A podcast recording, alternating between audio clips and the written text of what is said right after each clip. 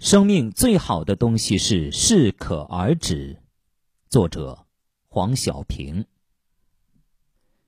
亲爱的朋友们，大家好，欢迎收听由张斌播讲的《听听别人怎么说》节目。邻居家生了一个孩子，是早产，邻居担心孩子带不活，就一天到晚给孩子吸氧，结果孩子无缘无故的双目失明了。邻居带孩子到医院检查，结果是孩子失明是因为长时间的吸氧造成氧中毒。邻居根本没有办法理解，吸入氧怎么会中毒呢？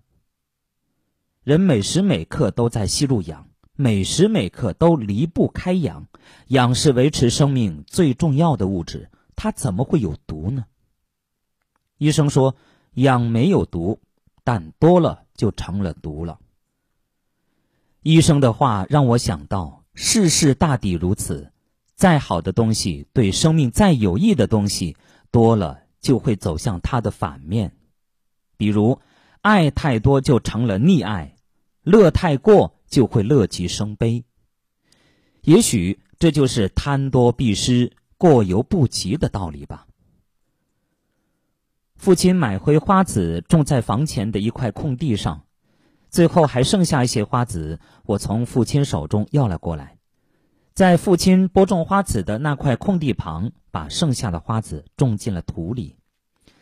等父亲播种的花籽都发了芽，可我种下的那些花籽却毫无动静。父亲问我是怎样种的，我说：“种子生长不是离不开泥土吗？”于是。我便挖了一个深深的坑，把花籽放进去，然后盖上厚厚的泥土。父亲说：“种子生长需要泥土，离不开泥土，但并非种子埋得越深越好，泥土盖得越厚越好。再好的东西，再需要的东西，也要适可而止，否则只会适得其反。你把花籽埋得那么深，泥土盖得那么厚。”他怎么承受得了呢？又哪有力量去发芽呢？这件发生在我小时候的事，我一直记着。记着，再好的东西，再需要的东西，也要懂得适可而止，否则便会成为生命的一场伤害，甚至灾难。我家的后园有两株小树，一株是杨树，一株是柏树。因为我对杨树情有独钟，所以对那株杨树也特别的关照，天天为它浇水，时不时为它施肥。而对于那株柏树，看也难得看一眼，更不用提为它浇水施肥了。这一年天大旱，由于用水紧张，不能再给杨树浇水了。杨树断了水之后，生命变得十分的脆弱，叶子一天一天的干枯下去。最后，整棵树都枯死了，而那株被我忽视、被我遗忘的柏树，却奇迹般的挨过了大旱，生存下来，长成了参天大树。